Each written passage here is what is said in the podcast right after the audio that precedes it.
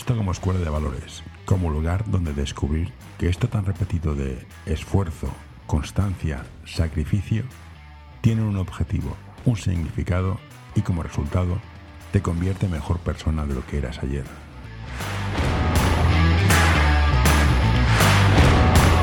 Hola, aprende baloncesto. En teoría sois dos entrenadores, eso estás tú.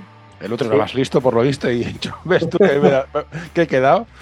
Correcto. Bueno, mira, aquí eh, me estoy leyendo vuestro libro, o, o tuyo, no sé quién de los dos es.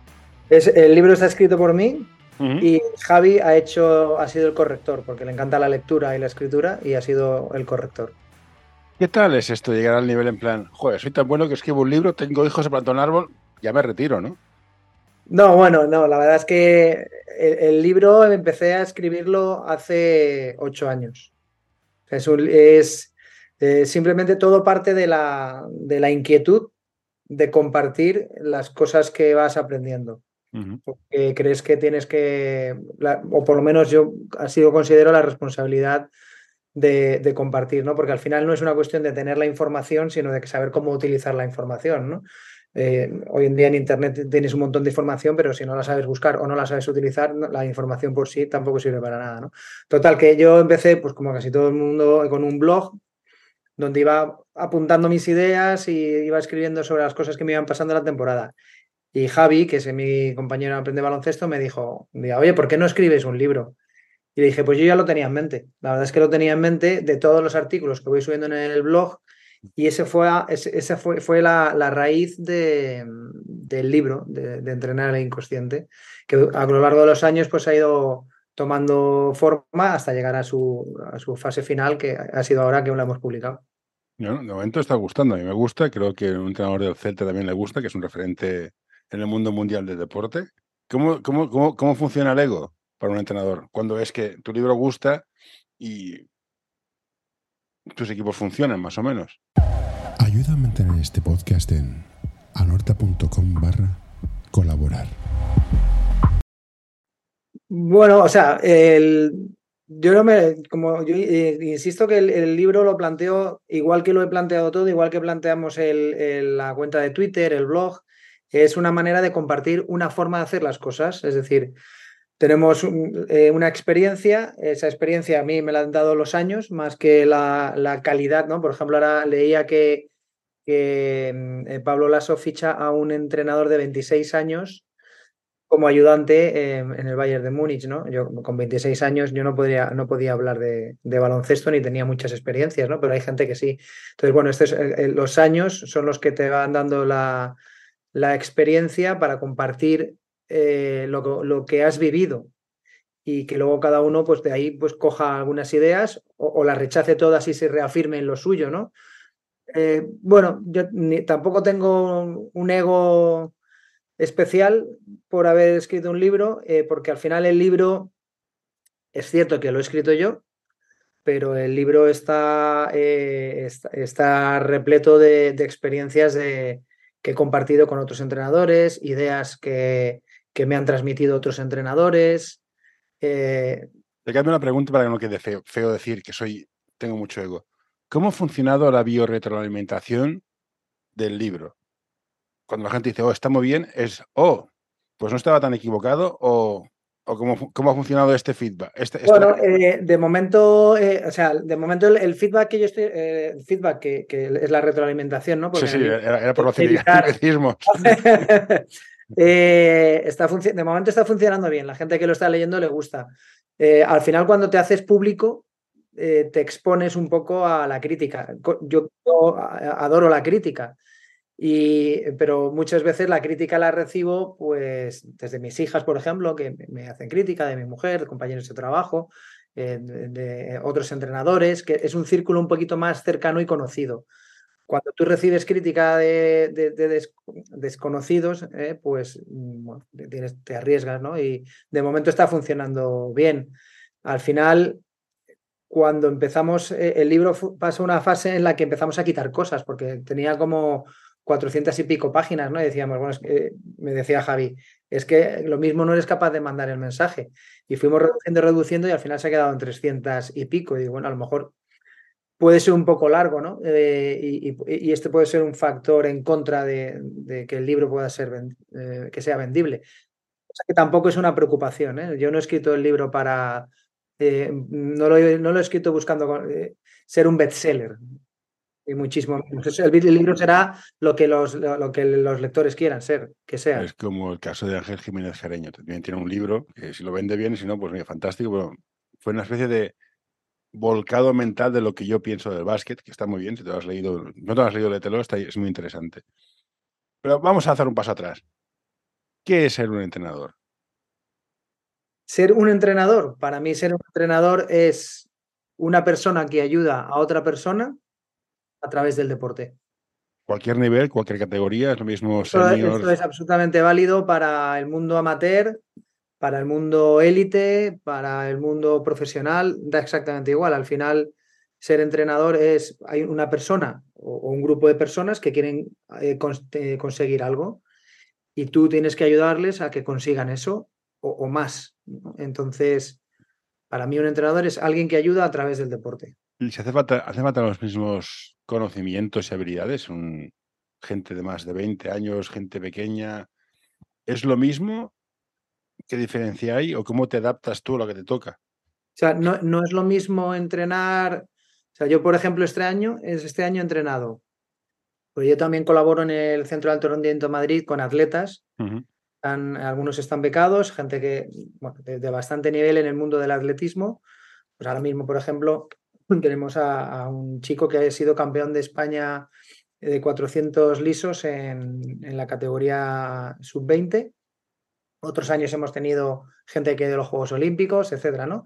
Pues he, combinado este año entrenar a, atletas de, en alto rendimiento y con un equipo en el Estudiantes este año que yo lo que quería era entrenar a chicas, me apetecía muchísimo volver a entrenar a chicas porque llevaba un ciclo de varios años con el Estudiantes como entrenador ayudante en, chicos en, los equipos de desarrollo.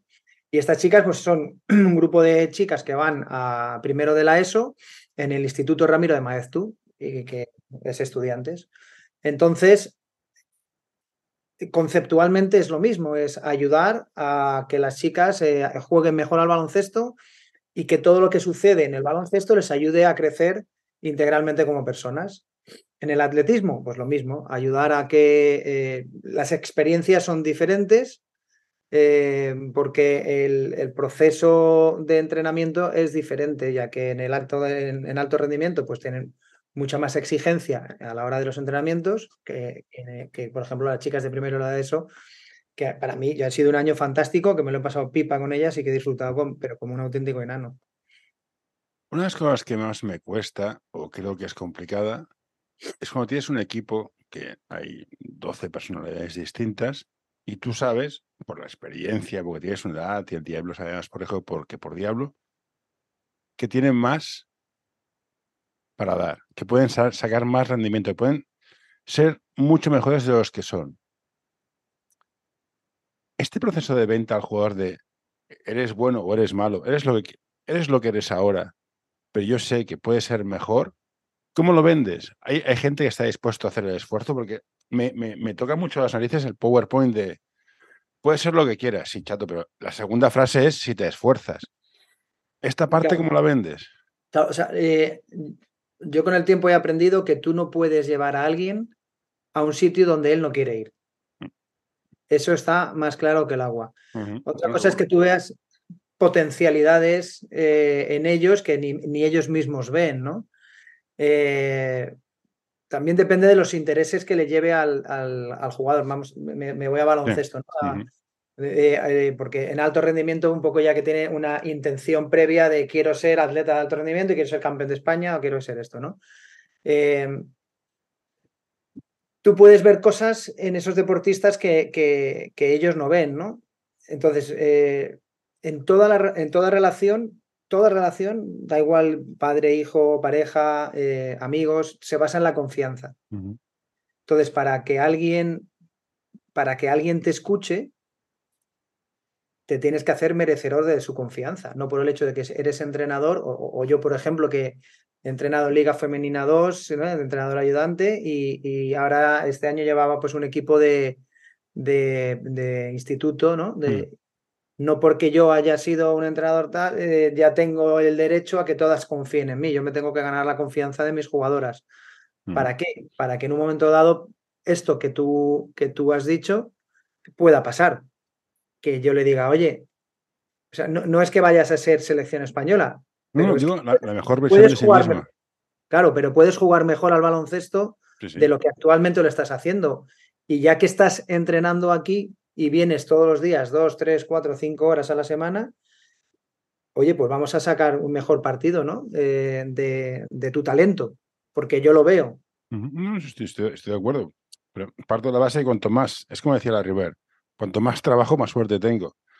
Claro, Jugarás a nivel C, nivel D, me da igual, pero cuanto más sepas, más te divertirás. El proceso del esfuerzo es lo que hay que, hay que, hay que comunicarlo bien y hay que hacerlo que sea entretenido. Ha, de ser disfrutón, que Claro, eso a eh, o veces sea, cuesta. yo estoy, eh, o sea, estoy, eh, esto de que los niños vengan a divertirse, yo creo que no, para eso No, no, es disfrutar, es distinto. es, que es disfrutar a través del aprendizaje y a través del esfuerzo.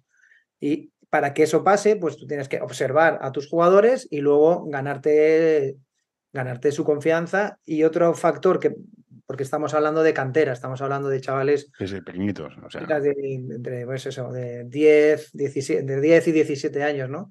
Para mí otro factor importante son los padres. Los padres yo creo que también tenemos que hacernos merecedores de su confianza. Eh, Yo, yo soy muy partidario, también es verdad que con la edad que tengo, si entreno a un equipo de cantera, eh, a un cadete, probablemente yo sea mayor que los padres y eso me da cierta ascendencia. Lo hablaba con Robert, que yo estuve en Vigo por trabajo y que quedé con él para regalarle un libro y a él le pasa lo mismo, ¿no? que en, el, momento, en el momento en el que, ah, no, es que le va a entrenar fulanito, jo, qué suerte, ¿no? Ya te has ganado a los padres, ¿no? Pero eh, cualquier otro entrenador, yo creo que también tiene que ganarse a los padres y a, a, te los ganas, uno, con tu ejemplo en los entrenamientos y en los partidos y luego con la comunicación. Yo, yo soy partidario de, de hecho, yo hago una reunión inicial que me imagino que todo el mundo hará, pero a mí me gusta hacer como si fueran tutorías. Uh -huh. Eso, a mitad, de, a mitad de año, antes de Navidades, hacer una rueda con los padres, eh, quedar con ellos o después de entrenar normalmente y hablar 10-15 minutos de, de, su hija o, o, de su hijo y cómo va en el equipo, cómo está integrado dentro del grupo, cómo va evolucionando deportivamente, cómo se comporta ante las cosas que le pasan en la pista, de que no le sale algo o que es vergonzosa o que se enfada demasiado con los árbitros, etcétera, etcétera. ¿no? De estas cosas que, que, pasan muchas cosas alrededor del baloncesto que tenemos que utilizar para, para que los chavales vayan creciendo, ¿no? Estoy leyendo tu libro y si no me equivoco, tú eres militar, has sido submarinista, has trabajado en un submarino. Sí. Los militares, si no me equivoco, creo que, no, de hecho no, seguro, el padre de mi cuñada era militar y médico a la vez, las dos cosas. Improvisar poco. Hay unas normas, unos que. La rigidez estructural de un funcionamiento militar, ¿cómo se puede aplicar en un campo? Entendiendo la metáfora, ¿eh? o sea, tú vas a hacer esto y punto, pero ¿no quitas libertad? O cómo, y entendiendo que es necesario, es saber qué estamos haciendo todos. Claro, o sea, eh, pues fíjate, yo te diría que, que, los militares somos las personas más de las, de, de las de las personas más flexibles que te puedes encontrar, ¿no? Eh, aunque, aunque tengamos esa etiqueta, ¿no? De serios, de cuadriculados, porque eh, cuando tú vas a dar una, todo el mundo lo dice, ¿no? Que cuando vas a dar una charla, el 75% del éxito de la charla es la preparación. Y entonces, si tú te preparas bien, luego puedes improvisar mucho más. Yo eh, lo, lo, cuento en el libro, yo fui segundo comandante de un, de un barco, que mi misión, la misión del segundo comandante de un barco es fundamentalmente es que todo el mundo sepa lo que tiene que hacer en distintas situaciones, en entornos de, en situaciones con, eh, normales y en situaciones complicadas, ¿no? Esa preparación previa te permite una eh, flexibilidad y, una, eh, y, y, cambiar, y cambiar el, el, lo que tenías planificado porque las circunstancias se han modificado. Lo que tú pensabas ya no es lo que está sucediendo, y, pero te tienes que preparar, ¿no? Es estar organizado para poder desorganizarse. Entonces, esta, esta idea, ¿no? El, el, tú puedes hacer un entrenamiento, y te, te hago una extrapolación a, al mundo sí. del deporte. Tú vas a hacer tu entrenamiento y llegas y tienes preparado seis ejercicios que están perfectamente secuenciados, que el entrenamiento está está eh, enganchado con el entrenamiento anterior y posterior, por la planificación, etcétera, etcétera, y llegas al entrenamiento y ese día las chicas tienen un día, eh, por lo que sea, no están ahí. No están ahí, o no te hacen caso, o tú no te encuentras porque has tenido, porque casi ninguno somos profesionales en, entrenando cantera, has tenido un día duro con el trabajo y, no te encuentras, pero el haber planificado ese entrenamiento eh, te permite, eh, junto con esta capacidad de observación, que al final yo creo que es de las más importantes ¿no? en un entrenador, te permite modificar el plan. Pero yo creo que para poder modificar ese plan, para que le sea útil al jugador, que, que es eh, el, objetivo fundamental de un entrenador, te tienes que preparar previamente. ¿no? Bueno, una cosa que dices, claro, que es cierta, es que, y lo decía Jota, tú no puedes corregir lo que no ves. Entonces, claro. has de ver mucho para poder corregir, para saber qué corregir. Es como el chiste del ingeniero, donde el tío que va a arreglar un, coche llega allá. ¿Qué le pasa? Hace clic, son 5.000. ¿Ah? 5.000 por hacer clic, no, no, 5.000 por saber qué, qué de tocar. Claro, claro. ¿Cómo, ¿Cómo llegas a ese nivel gestáltico de entenderlo? A mí me pasó con la estadística, te pongo un ejemplo. Yo la estadística es un montón de cosas y un día hice clic, hostia, la entendía. No sé cómo hice el clic a entenderlo todo. Claro. Eh. Yo, yo creo que es, eh, es la suma de, o sea, la experiencia en sí está bien, pero la experiencia si no es reflexiva para mí no es útil. Es decir, no, es que tengo mucha experiencia, ¿vale? Pero es que no, no he reflexionado, no he pensado, no, eh, no la he compartido con otros entrenadores. Entonces, yo creo que la acumulación de una experiencia reflexiva te ayuda a que poco a poco de repente sepas hacer ese clic ¿no? que, que, tú dices.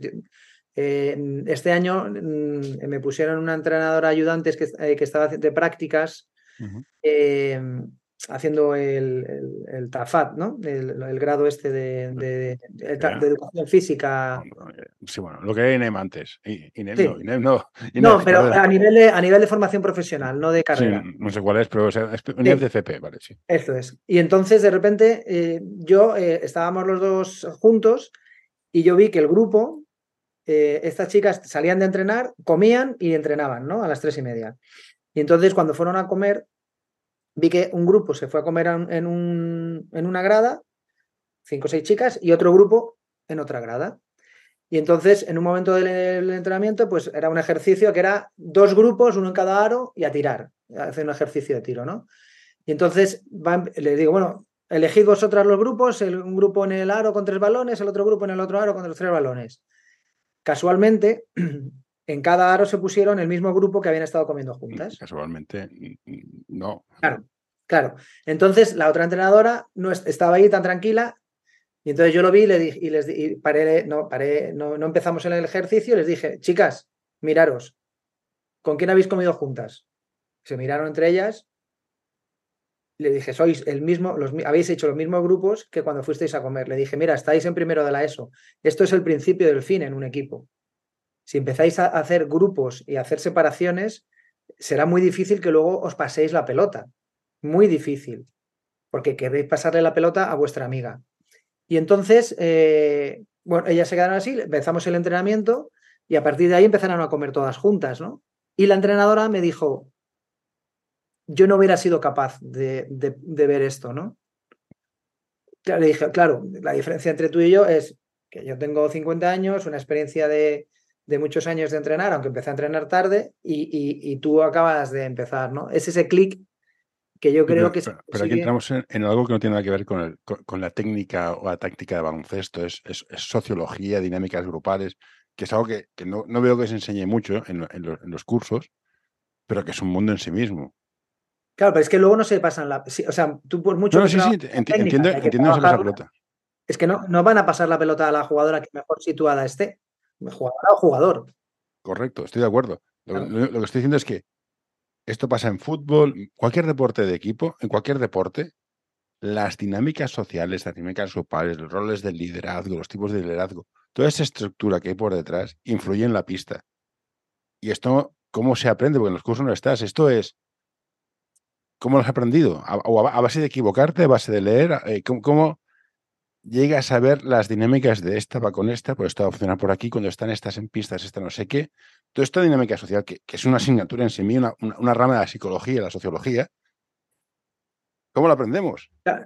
Yo, yo, yo, en mi caso lo he aprendido pues mandando, mandando unidades y en las Fuerzas Armadas mandando gente, ¿no? Porque al final no es tan diferente, es un grupo de personas que tiene, que, que tiene un objetivo o que tiene que cumplir una misión, ¿no? Y, y, aquí es un entorno absolutamente diferente, pero es lo mismo, ¿no? Y yo soy eh, especialista en submarinos. Eh, eh en submarinos eh, hay una característica muy importante y es que todo el mundo es importante. Todo el mundo es muy importante, no importante. Todo el mundo es muy importante. ¿Por qué?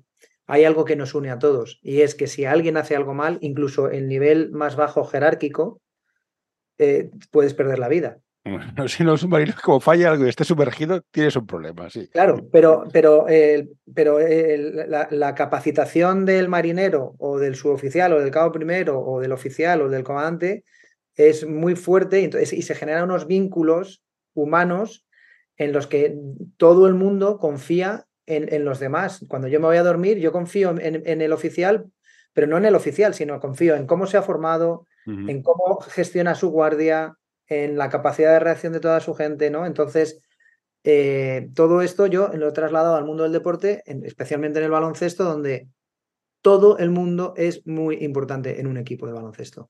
No es por discutir, pero que sí un poco también. Hay una serie que se llama of Brothers. Sí. No sé si la has visto.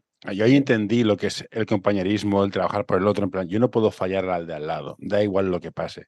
Claro, te juegas, te juegas que te peguen un tiro y te mueras. Y morirse va en contra de toda biología que tienes. Efectivamente. Unas chicas, si juegan bien o juegan mal o pierden, no es tan importante. Que falle un submarino es un problema porque entonces ya sí que no pierdes algo importante. Teniendo en cuenta que son dos niveles distintos, eso te preguntaba, ¿cómo consigues que un grupo sea grupo? ¿Cómo pasa de, de, de grupo a equipo?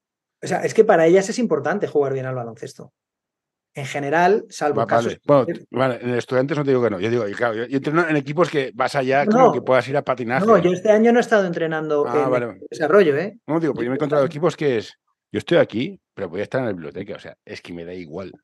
Claro, eso, eh, eso también pasa, pero no suele ser, o sea, los chavales eh, yo este año tenía una chica que al final se, que quería ir a volei. Pero bueno, utilizamos, hablando con los padres, lo utilizamos, bueno, has adquirido un compromiso, aprende a mantener tu palabra hasta el final de temporada, ¿no? Pero en general, los que van al baloncesto, o sea, no somos profesores de matemáticas, que las matemáticas, no, a mí me encantan las matemáticas. No, no son ¿eh? fundamentales, yo estoy contigo, las matemáticas son fundamentales. Claro, pero, pero no somos profesores de matemáticas que, joder, ahora tenemos matemáticas, vaya rollo. Es que es algo voluntario a lo que se han, a lo que se, ha, se han apuntado al baloncesto voluntariamente. O sea, tienen ya de, de, de, inicio partes con ventaja como enseñante. Entonces, eso, esa corriente a favor la, la, tienes que utilizar. Y entonces, lo que tienes, desde mi punto de vista, lo que te decían en submarinos, es que todo el mundo tiene que sentirse importante. Eso, eso también. En el equipo. Eso, es claro. Sí, sí. Para mí, ¿cómo haces que el equipo... Si, y, y luego, lo que hablábamos antes de tú tienes que tener capacidad de observar para detectar el talento que incluso ellas o ellos no, sean, no, no lo saben. Entonces, uh -huh. si tú eres capaz de detectar el talento y, y tú eh, haces sentir importante al deportista, se va a sentir más animado de lo que ya está de por sí, porque viene con una motivación intrínseca para jugar al, al baloncesto. No, yo, yo, soy un fan de, del, efecto del efecto Pigmalión. O sea, si tú das claro. fe y confianza, suelen rendir por encima de lo que pueden hacer. Claro, lo que pasa es que tú ahora llegas y dices, vale, no, yo creo en ti, tal, no sé cuánto, motivación. No, no. Y llega el partido y, y, y no juegas. Hombre. Eh, pero esto es una frase que tú ponías. Si, tú, tus, si tus jugadores solo juegan los que tienen talento, tú no juegas para entrenar, tú juegas para ganar. Claro, entonces, claro. claro, yo este año, por ejemplo, yo hablé con las chicas, hablé con los padres y les dije, bueno, eh, ya no teníamos reglas pasarela, ni de mini, ni nada. Les dije, la filosofía es la siguiente. Yo tuve, también tuve la suerte que éramos 10 jugadoras, ¿no? Uh -huh. Entonces les dije, esta es la filosofía del juego. 30 minutos donde se reparte democráticamente, siempre y cuando todo el mundo haya no, venido a ganar, bla, bla, bla, ¿no? Uh -huh. Entonces, 30 minutos, el partido dura 40, los 30 primeros minutos eh, somos 10, eh, todo el mundo eh, juega el mismo tiempo. Y si todo el equipo ha puesto en situación de poder competir para ganar uh -huh. el partido, los últimos 10 minutos los van a jugar aquellas jugadoras que yo creo que ese día están en condiciones de tener un mayor impacto en el campo. estamos hablando de al final de siete jugadoras más o menos habitualmente, ¿no? Entonces, esto significa que la jugadora que menos eh, ha jugado este año conmigo, pues jugaba 15 minutos por partido. Claro, em, eso significa que, le estás dando oportunidades para desarrollar ese talento que tú le has dicho, ¿no? Y eso le hace a ella sentirse, eh, pues, importante. Mm, no, no, has hacer promesas que puedas cumplir. O sea, si la jugadora que no puede jugar, que es muy mala, dice, mira, si me defiendes a esta, cuatro minutos, me defiendes bien, te pondré cuatro más. Vale, eso lo puedes hacer. Y, que luego hay partidos contra rivales que tú más o menos sabes. O sea, a mí una, hay una cosa, yo, soy bastante anti-scouting, incluso a nivel alto, ¿no? Porque creo que desgasta mucho al entrenador. Pero bueno, pero una, una cosa que tenemos eh, en cantera es el que el scouting lo haces en tiempo real. No hay nada más eh, más eh, bueno para el aprendizaje que tienes, te estás centrando en tus jugadoras, en las características de las cosas buenas de tus jugadoras, pero por otro lado, por dónde te meten las canastas, ¿no? Ese, scouting en tiempo real es buenísimo para el aprendizaje del entrenador, ¿no? Entonces, tú puedes llegar a un partido y ver que ese rival pues tiene un nivel, pues a lo mejor más bajo que tu equipo, ¿no? Eh, bueno, pues ese es el momento de meter a esta jugadora y en lugar de jugar 10, 15 minutos, pues juegue 20 minutos, ¿no? porque se está enfrentando a un nivel de oposición que no es tan diferente al suyo, ¿no? Porque si fuera muy diferente, pues le costaría muchísimo, etcétera. Pero está a un nivel, bueno, parecido, que le puede ayudar a ella a ir eh, progresando, ¿no? Y a lo largo de la temporada, yo he sumado este año, en, fíjate que entrenábamos dos días por semana, eh, juntando los partidos, hemos eh, hecho 85 sesiones en total. Eh, hay tiempo de sobra para que todo el mundo tenga su momento para que vaya creciendo, ¿no? Deportivamente y, personalmente. Y a la hora de decir que hacer un jugador o una jugadora, hay una estructura constructivista de enseñar, primero vota con la izquierda, luego la derecha, y enseñando cuatro cosas más, ¿ellas desarrollan o hay que enseñarlo todo? En plan... o sea, eh, parece que todo esto es mío, ¿no? Pero, te, diría que, pero es mentira. O sea, el, 85-90% de las cosas que te cuento son cosas que he ido aprendiendo de, otros muchos entrenadores, entrenadores muy buenos. Eh, nosotros en el Estudiantes, en el, en el Alevín masculino, yo he entrenado tres años en el Alevín, en el de desarrollo. Empezaba un poco por decir por, dónde vamos poniendo los cimientos o cómo mm. ponemos los cimientos. Eh, el objetivo número uno era que el jugador comprendiese el juego. ¿Por qué? Porque si el jugador entiende el juego, va a ser más fácil que aplique eh, los fundamentos individuales. Es decir, ¿por qué tengo que pasar, o sea, por qué tengo que pasar con la izquierda cuando o, por qué la mejor opción para pasar eh, es con la mano izquierda mm. si mi compañero está en la izquierda, por ejemplo, ¿no? Eh, bueno, él entenderá, entendiendo el juego, o por, eh, porque viene de, es una inversión, y entonces esa inversión va hacia la izquierda porque la defensa está caída hacia el lado del balón, etcétera, ¿no? Entonces, que el jugador comprenda el juego, que básicamente, eh, ofensivamente, sería ofensivamente el objetivo del ataque es generar una ventaja, o sea, crear una ventaja, que esa ventaja crezca y que alguien la disfrute.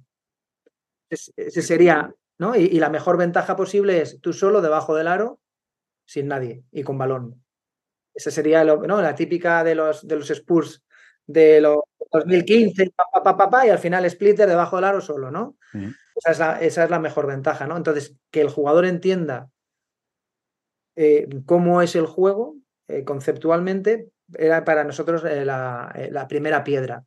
Evidentemente no estábamos tres meses solamente trabajando eso, ¿no? Sino que íbamos, eh, pues, pues vas trabajando pues otros fundamentos como es, que sé, eh, los pivotes, los apoyos, las paradas, las arrancadas. Mm.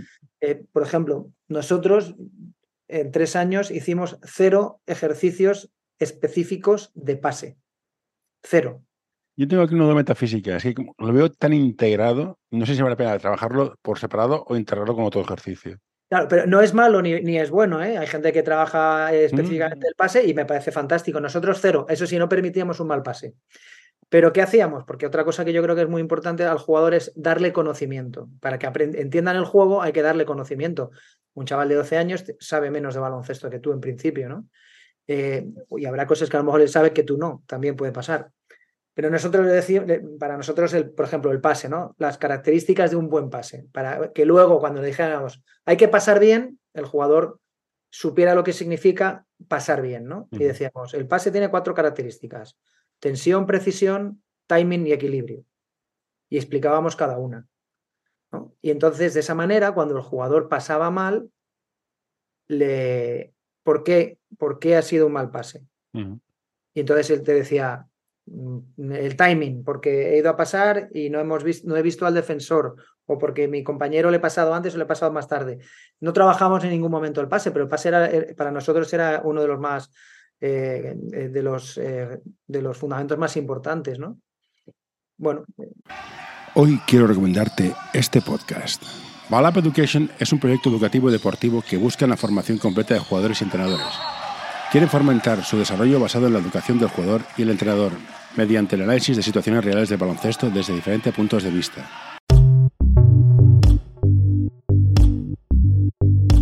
L'Associació Catalana d'Entrenadors i Entrenadores de Bàsquet dona suport a iniciatives que, com aquest podcast, treballen per millorar la formació, suport, acompanyament i promoció dels entrenadors i entrenadores de bàsquet. Vine a conèixer-nos a acep.es. Som com tu.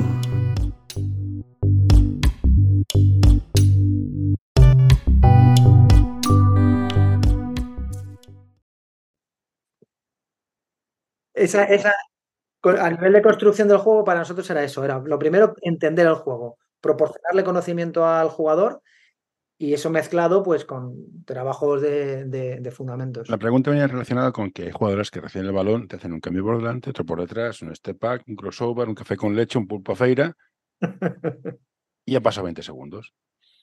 yo soy más fan de, te voy a enseñar las cuatro cosas fundamentales, a partir de aquí y eres construyendo tú si quieres, porque podemos, trabajar más cosas, la vida la que da. Y veo esto, veo muchos jugadores que saben hacer muchas cosas, pero les falta lo que dices tú. Y no sé si es mejor decirme, te voy a enseñar los tres fundamentos básicos de ataque. Luego desarrollalo tú en, como quieras. Y entendemos otras cosas como el spacing o cualquier otra cosa. Claro, por ejemplo, e, este, nosotros eh, cuando hablo de, de, entender el juego entrenábamos por conceptos, ¿no? entonces, ¿pero qué es un concepto? Es una idea que favorece el entendimiento. Te pongo un ejemplo muy concreto en Alevín. Eh, el uno contra uno eh, tiene caducidad. El uno contra uno caduca. Aguanta siete segundos como mucho y con suerte. Claro. ¿Qué significa? O sea, si le das el balón a alguno de estos de la NBA, pues no, no caduca, ¿no? Eh, pero hay equipos que necesitarían tener tres balones, ¿no? Pero la realidad es que para generar, para estar alineado con la idea de, que tú tienes que generar una ventaja, si tú uno contra uno no caduca, pues entonces probablemente no generes ventaja. O el uno contra uno se gana de poco. Es decir, yo soy capaz de rebasar con estos fundamentos a, a mi defensor, pero sé que muy probablemente después de haber rebasado me va a saltar alguien a tratar de pararme. Y cuando me salta alguien a tratar de pararme, tengo que tomar una decisión de si finalizo yo o finaliza alguien más, porque esa ventaja que he generado yo es más grande y tengo a X cerca del aro, ¿no? Entonces, esta idea de, entrenar por conceptos eh, y de, entender el juego ¿no? y de transmitirle conocimiento, pues es un poco la, eh, la, base, ¿no? Y a ese jugador, pues le puedes decir, porque al final hay que enseñarle al jugador a que, que él va a ser mejor si consigue hacer mejor a sus compañeros. El junior, el año pasado, con el junior A masculino, algo totalmente diferente a lo de este año de, chicas del instituto, yo les decía, los, poníamos la típica rueda antes de empezar a entrenar, y decía, poneros por posiciones. Y les decía, cuanto más os exijáis entre los bases, más posibilidades tenéis de llegar a vuestra mejor. Eh, no sé dónde vais a llegar. Si vais a quedar en el Junior o en el EVA o en ACB o en la NBA, pero cuanto más, o sea, tienes a tu compañero aquí que te va a defender, cuanto más os exijáis entre vosotros, más posibilidades tenéis de ser mejores, ¿no? Bueno, eh, esto es una máxima que yo tengo, que es, juegas como entrenas. Si entrenas bien, duro, intenso, sobre todo intenso, es una palabra que, que, me gusta mucho, intensidad en los entrenos, jugarás mejor, estarás más acostumbrado ha venido una epifanía. Tú has sido un, bueno, lo que hemos dicho, tú has sido militar, bla, bla, bla, ¿Cómo haces que la gente no entre en pánico en momentos de estrés? Tú estás en un submarino, coño, se nos ha roto, yo qué sé, la escafandra, yo qué sé, lo que sea. No, dices, soy, un profesional, soy un profesional, chino chano, sin correr, voy y lo arreglo. ¿Cómo haces que un jugador, cuando recibe el balón, le salta un tío a defender los dos, no, no entre en pánico y la tire por la, tire por la ventana? Bueno, todo, todo se basa en el trabajo, ¿no? Eh, primero hay que, Em, hay que trabajar, ¿no? Hay que entrenar y hay que entrenar lo que tú dices con intensidad y con, concentración y con una intención, ¿no? Entrenar para, algo, etcétera, etcétera, ¿no? Todo eso lo, se da por hecho. A partir de ahí viene el momento, ¿no? De, de la competición, ¿no? Que se supone que es en el momento donde tú puedes tener un cierto nivel de pánico, pero hay, gente que se, hay, gente que se, borra en los partidos. ¿eh? Que le pasa a profesionales, a levines, a, gente que entrena muy bien y luego compite peor. Yo había un cuento que nos gustaba mucho contar, eh, que es el cuento de la serenidad, ¿no? que, era un rey que resulta que quería transmitirle la serenidad a su hijo y lo hizo a través de un concurso de cuadros. Y todos los cuadros de la serenidad eran pues muy bonitos, de, de, pajaritos, de, flores, de campos. Y eh, había, era un concurso donde los pintores ganaban para transmitirle al hijo del rey lo que era la serenidad. Y había un cuadro que era una tempestad. Y el rey eligió ese cuadro. Y entonces le dijeron todos los ayudantes del rey, pero ¿cómo, cómo elige usted este cuadro si es todo lo contrario a la serenidad? Y le dijo, no, es que mira, en este momento de la tempestad, con las nubes, los rayos, las olas de tres metros, fijaros en esa roca donde hay una madre que está alimentando a su hijo. Eso es la serenidad, ser capaz de hacer lo que tienes que hacer en entornos de, de máxima tensión o entornos muy complicados, ¿no? Entonces, lo enlazo con lo de, lo de que creer en el talento y darle oportunidades a los jugadores, ¿no? No todos los jugadores tienen por qué en, el proceso de, de, aprendizaje, ¿no? En equipos de cantera.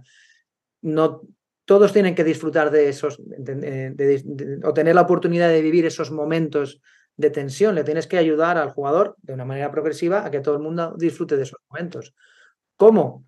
Pues diciéndole que es un ser humano que es perfecto y que se va a equivocar. Y que, y que no pasa nada, que es un partido de baloncesto. Este año perdíamos de, en el tercer cuarto, perdía con mis jugadoras de 14 y, y, un equipo que le habíamos ganado a la ida, 6 eh, o 7. Y entonces, la verdad es que las jugadoras estaban jugando bien. Estaban jugando bastante bien, pero no entraban, ¿no? No entraban. Yo no pedí ningún tiempo muerto. Lo único que hice fue, pues, eh, ir hablando con ellas de vez en cuando, cuando el balón muerto, de con los brazos cruzados, probablemente no ganemos el partido. Con esa cara de tristeza, probablemente no ganemos el partido. Sonríe, venga, inténtalo, sigue tirando, etcétera, etcétera. No, no pedí ningún topo de muerto. Y en el tercer cuarto, las chicas, pues lo que no entraba antes, pues no sé por qué, empezó a entrar. Y, y los padres me decían, oye, claro, es que tú estabas súper tranquilo, nosotros estábamos súper nerviosos. Dice, bueno, todo el mundo está nervioso. Pero si tú te pones nervioso, y esto se lo transmites a los jugadores también, transmites, te pones nervioso y no haces lo que sabes hacer, em, cuanto más nervioso te pongas, peor va a ser para ti porque peor te van a poder salir las cosas, ¿no? Vas a poner la atención en algo que no te, que no, que es, que, nervioso estoy, voy a fallar, ya verás tú.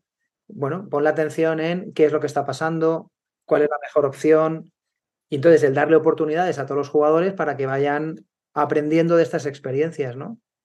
Eh, bueno, yo qué sé, las selecciones españolas ahora del verano, pues es que son jóvenes, bueno, pues son jóvenes, pero la U19 ha tenido antes la U18, la U17, la U16, que han vivido tres eh, experiencias competitivas en selección o en sus clubes que, que son muy importantes. Voy a ser absolutamente soez. Yo me pondría un calcetín, me iría a correr 40 kilómetros, me lo sacaría, iría con el calcetín sudado y empezaría a bufetear a todos los equipos de la ACB. Porque con este nivel, ¿cuántos están en, plantillas de ACB? pero es un problema diferente. Pero es para pensarlo en plan, sí, sí, estamos en las semifinales, estamos en finales, pero ¿cuántos juegan? Luego no es, oh, es que se nos van a Estados Unidos. Pues normal. Por jugar, por jugar aprendo inglés, ¿no? Claro, aquí es, yo soy bastante partidario de, o sea, que por ejemplo, cuando tú quieres ganar un partido, al final tienes que, o sea, está claro que hay jugadores que juegan mejores que otros. Sí, claro. Eso es así. Y que, Pero hay, hay 200 minutos a repartir, ¿eh? Claro, entonces, o sea, eso es innegable que tú y que al final ganar, este, eh, las chicas del año de este año, pues terminamos los últimos partidos de la temporada, terminamos ganando todos los partidos, una racha de, más 10. También es verdad que la liga, a medida que va pasando eh, los meses en Madrid, está muy bien montada porque poco a poco tú te vas enfrentando a equipos de tu de un nivel parecido, ¿no? Y, eso está muy bien porque el, rival te ayuda a, ir, a ir mejorando, ¿no? Y la victoria siempre es buena, ¿no? Lo que pasa es que no puedes la, victoria es lo mejor para hacer equipo y para hacer grupo. Eso, eso quita muchos problemas. Pero bueno. El grupo, hace piña, etcétera, etcétera. Ahora, eh, ¿cuál es el camino para, eh, para, para, ganar? ¿no? Para, para mí no puedes. Eh, pues hay caminos que no son. No, yo aquí tengo un problema y no encuentro la solución, pero si Aito podía, y hay también que sacan gente joven, que no me expliquen historias. O sea, que puede sacar, arrancar siete minutos para que un sub-21 juegue ya cuatro pijadas. Claro, o sea, esta, filosofía la extrapolas a. O sea, yo no he entrenado en ACB ni. Pero nosotros en el. También es verdad que nosotros en el Liga Femenina 2, pues teníamos a Carmen Grande, que está jugando en Liga 1, era, junior, y a María Conde, que es selección española absoluta ahora, que era junior. A María pues la poníamos de 1, de 2 y de 3, y a veces hasta de 4, ¿no? Y, jugaba, y jugaba mucho, ¿no? Entonces, bueno, yo creo que cuando el jugador mejora jugando. Sin duda alguna hay, algo ahí que no acaba de funcionar, el salto de, formación a profesional, pero es un tema que se me escapa mucho. Hay algo que es, difícil, ¿no? Eh, porque hay jugadores muy, muy, muy buenos. Lo que es cierto es que el jugador mejora jugando contra el máximo, máximo nivel de oposición que le permita jugar mucho rato, ¿no? Eh, bueno, no sé si le, jugadores de 17, 18, también es verdad que no sé, creo que lo escuché a Jota, ¿no? que estamos mal acostumbrados a pensar que un jugador con 18 años ya tiene que estar jugando en la CB. Eh, si, si, a Sergio Yul lo hubiéramos puesto en la CB con la edad de Ricky Rubio, probablemente no existiría Sergio Yul como jugador profesional, porque con 14 años no estaba preparado. Digo Sergio Yul por decir uno, ¿no? Eh, Sergio Yul, pues creo que debutó con 18 o con 19, ¿no? y, eh, bueno, hay otros jugadores, pues Tomás Bellas, por ejemplo, creo que acaba de terminar contrato con el Murcia, pues creo que fue cantera del Real Madrid y que, bueno, eh, pasó varios años eh, hasta que ya despuntó en... A nivel... seguro, pero a lo mejor es, acabamos la formación muy pronto, a lo mejor hace falta dos años más, a lo mejor hay que falta más cupo, más cupo de nacionales, a lo mejor hace falta una ley poro que sea de formación, no lo que tenemos, que será cualquier otra cosa. hay un problema hacen falta directivos que sean más eh, valientes, ¿no? Y que no porque jueguen eh, X jugadores. Eh, bueno. es, un mundo, es un mundo diferente. Volviendo a la formación. Bueno, yo te ¿puedo hacer una apreciación? Puedes decir lo que quieras. No, a mí hay una, semánticamente, o sea, las palabras importan, ¿no? Aunque todos entendemos lo que significa. yo, yo, no soy católico, pero la Biblia pone, al principio fue el verbo, imagínate si son importantes. Sí, ¿no? Eh, yo cuando hablamos de formación siempre me, viene a la cabeza Felipe Reyes. Porque Felipe Reyes no, eh, se estuvo formando, yo creo que hasta que se retiró. Felipe Reyes cuando salió del Estudiantes, yo creo que no tiraba de tres en partido. Felipe Reyes terminaba eh, en el Madrid, le he visto tirar triples en partido, en entrenamiento seguro pero en partido. Entonces, Felipe Reyes no se estaba formando. ¿Por qué, llamamos formación a la edad entre 8 y 18 años? Si la formación... Maduración psicológica, llámalo entonces. no, no, la, formación del deportista es permanente, ¿no? yo llamaría cantera. Vale, cantera, porque yo, yo tengo 54 años y si no estudio, en, dos, en un año estoy fuera de mi sector. Claro, Claro, entonces yo sí que diferenciaría de, de, de cantera y de formación, ¿no? Pues, pero esto es una de, de, pensamiento que yo tengo, ¿no? Que verdaderamente cuando hablamos de formación e, debería ser siempre cualquier etapa de, la vida deportiva y de cantera, pues la específica entre, pues eso, 6, 8 tal, hasta 18 más o menos, 20. Bueno, te he interrumpido, perdón. No, tranquilo, eh, se, me ha ido la babia. Deporte y estudios. ¿Cómo se compagina bien esto? Es fácil porque claro, tú dices, has entrenado eh, gente que hace atletismo. Yo tengo una amiga que hacía atletismo y entrenaban horas. No, lo siguiente era plan, pero si no sabes, ¿Qué vida? No tienes ni vida social. ¿Se puede compaginar las cosas? ¿Cuál es el precio? ¿Hay algún precio?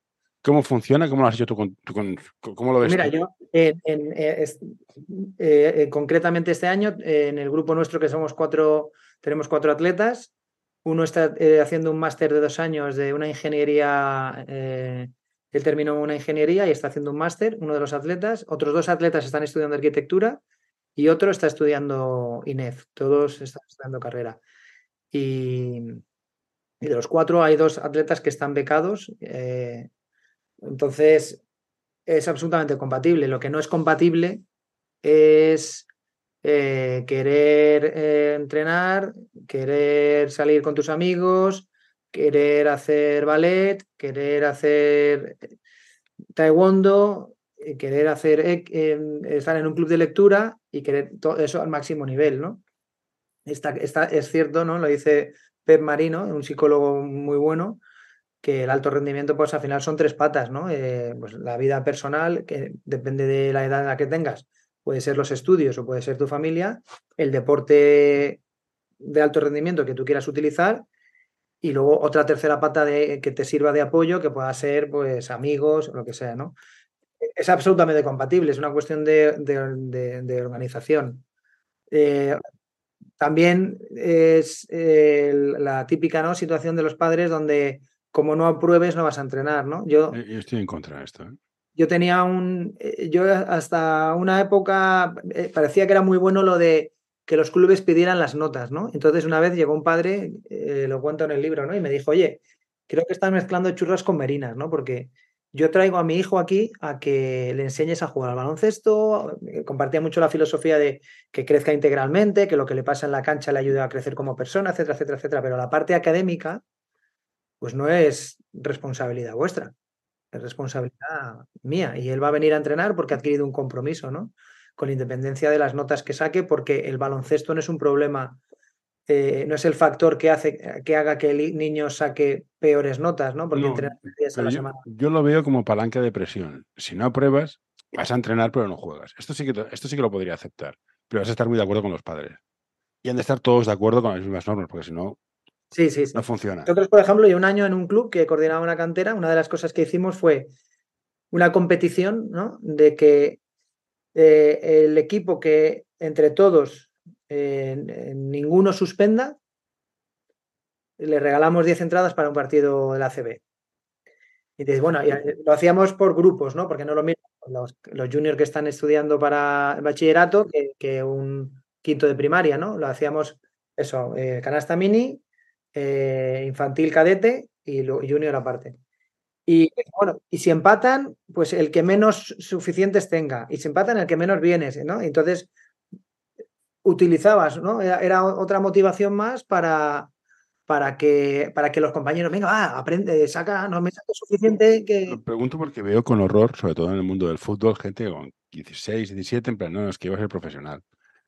Pero estás jugando mucho. O sea, yo recomiendo siempre que estudien ya no porque no vayan a ser profesionales, que pueden ser profesionales, sino porque estudiar te... Yo a mis jugadores siempre les digo que tienen que sacar sobresaliente en matemáticas y en lengua. Porque un jugador de baloncesto... seríamos, seríamos amigos, seguro, porque son las dos cosas fundamentales en la humanidad. El lenguaje de la naturaleza y el lenguaje de los seres humanos.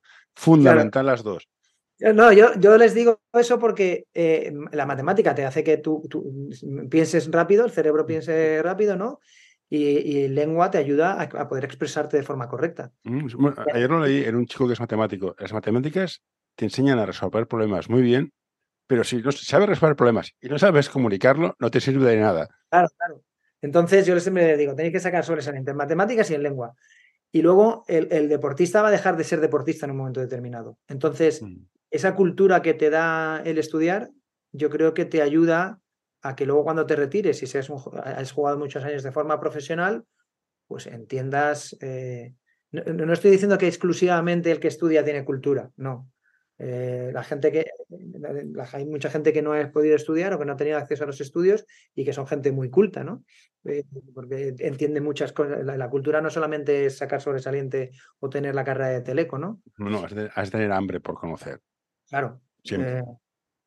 Entonces yo creo que eh, esos estudios, hoy en día lo normal es ir a, a, la, a la escuela, estudiar, etcétera, etcétera, pues esos estudios yo creo que te hacen que luego cuando termines tu carrera profesional, pues no pase lo que pasa en Estados Unidos, que yo no tengo datos concretos, pero dicen que, que un porcentaje alto pues se arruina, ¿no? Porque claro, al final, cuando tú eres profesional, hay dos factores que entran en juego en tu vida, que es el dinero y el poder, ¿no? Y la fama, que... que en, la, cultura financiera. Que, claro, que si tú no tienes cierta... O, si, tienes si no entiendes el interés compuesto, ya estás muerto. Claro, claro, efectivamente. Es de las pocas cosas que yo, yo no entiendo mucho de economía financiera, pero eh, he aprendido, porque mi relación con el dinero es bastante mala, pero a mis hijas he tratado de, de, transmitirles mi, mi, experiencia, ¿no? Yo el interés compuesto se lo he explicado y le he dicho, mira, esto es, ahora que tenéis 21, 22, eh, es vuestro mayor aliado. Y ya van a finalizar. Un padre quiere a sus hijos, o debería, sí, bueno, sí, hay de todo en la viña del Señor, ¿Qué ha de hacer un padre para apoyar a su hijo en este proceso de formarse de la forma más amplia y rica posible en el deporte? Presionando, no presionando, lo llevo, lo traigo, no le pregunto, le apoyo. ¿Cómo, qué, hace un padre para que su hijo, más allá de estudiar, también tenga una cultura física, que los griegos decían que esto iba muy bien? Yo, em, yo creo, te, hablo como entrenador y como padre, porque... Como, háblame tú, como quieras combino, combino estos dos roles, ¿no? Eh, o sea, como padres, los hijos tienen unas limitaciones a la hora de poder ir a algunos sitios, ¿no? Mm. Eh, jugamos en Torrejón. Bueno, pues, pues, hoy en día pues le tienes, le llevas, ¿no? ese acompañamiento yo creo que es muy importante. Es el acompañamiento. Luego creo que los padres tenemos dos grandes, un poco también como los entrenadores, tenemos dos grandísimas herramientas, ¿no? Una es el ejemplo, eh, si yo quiero que mis hijas hagan deporte y me ven todo el día eh, tirado en el sofá bebiendo cerveza con palomitas y viendo partidos, pues difícilmente les estoy transmitiendo bien lo que, lo que quiero, lo que, lo que creo que es mejor para ellas, ¿no? Una es el ejemplo y la otra es la comunicación, ¿no? Entonces, yo como padre eh, creo que el deporte es una herramienta muy buena para el desarrollo de, lo, el desarrollo de, de la persona y lo que creo que tenemos que hacer es acompañarlos. En mi, caso, acompañarlas, porque son María y Lucía, que son dos chicas, eh, tenemos que acompañarlas y, desarrollar mucho nuestras habilidades pasivas, que son la mm. escucha y la comunicación, ¿no?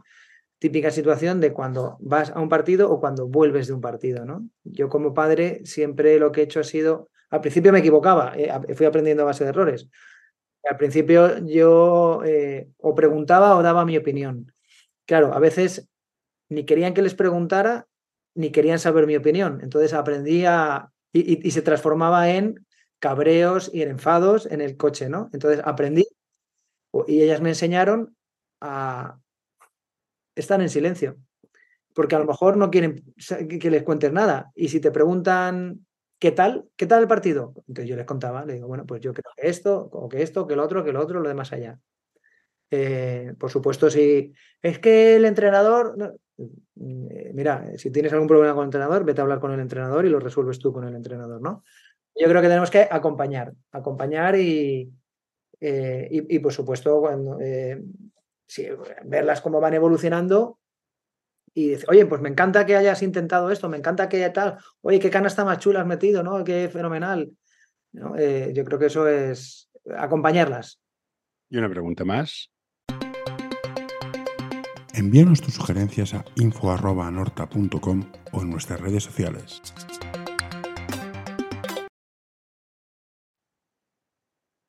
¿Y por qué es bueno que hagan deporte? ¿Tiene alguna traslación en la vida real? ¿Es práctico? ¿Te sirve para algo aparte de estar en forma? A mí personalmente, a, mí personalmente hacer deporte me ayuda a eh, estar en una condición, en, mejor condición para, para eh, afrontar mi trabajo para em, em, no saltar cuando discuto con mi mujer, a tener más paciencia. Eh, debe ser algo, o sea, yo no tengo estudios de biología ni nada, pero debe ser algo hormonal o algo fisiológico, ¿no? Eh, bueno, yo ahora, por ejemplo, en verano trato de nadar mucho y, en invierno correr, ¿no? Eh, o sea, en primavera y en, otoño correr y en invierno gimnasio, ¿no? Es más o menos mi, estructura anual del deporte. Y me ayuda a estar en una condición eh, global eh, que me permite afrontar situaciones de tensión laboral mejor o que las relaciones personales sean más satisfactorias porque tengo más paciencia o más capacidad de escucha, etcétera, etcétera, ¿no?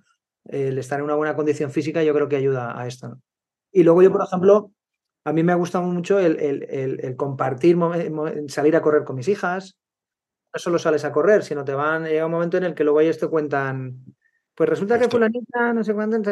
Estás en forma, pues yo salgo a correr con mis hijos y aparte del...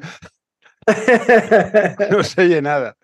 Mira, había una situación que me, hay una situación que me encanta cuando estamos entrenando en el Centro de Alto Rendimiento de Madrid, que es en esta época eh, que entrenamos un poco más tarde.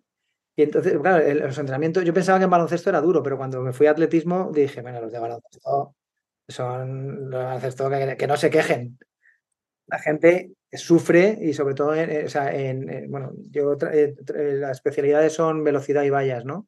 Son gente que sufre una barbaridad, ¿no? Entonces, eh, eh, cuando terminaban los entrenamientos eh, por esta época y, terminaba más o menos pues al ocaso, era un momento que la luz estaba muy bien, ellos se relajaban muchísimo, terminaba su pájara esta, que si el láctico, que si todo esto, y entonces empezaban con una verborrea y empezaban a hablar mm. y, a soltar y a comunicar y a, contar toda su vida, que era, y, nosotros los entrenadores también, a hablar, ¿no? Mm. Se generaba una, eh, eh, una, atmósfera muy, muy agradable y muy, muy, muy, muy positiva. ¿eh? Mm. Yo creo que el deporte, no estoy hablando de alto rendimiento, que tengo mis dudas de que sea positivo, pero el deporte de salud, que se llama, yo creo que es muy positivo. Alto rendimiento, dejarte el cuerpo fino, fino, fino filipino.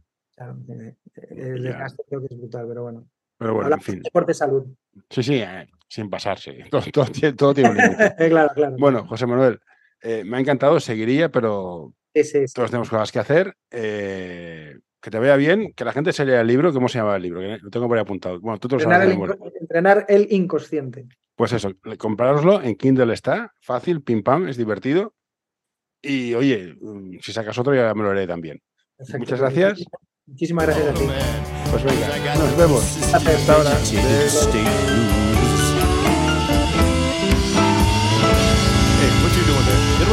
No, don't you touch that. No, don't you pull that plug. No, hey, hey, nurse, nurse.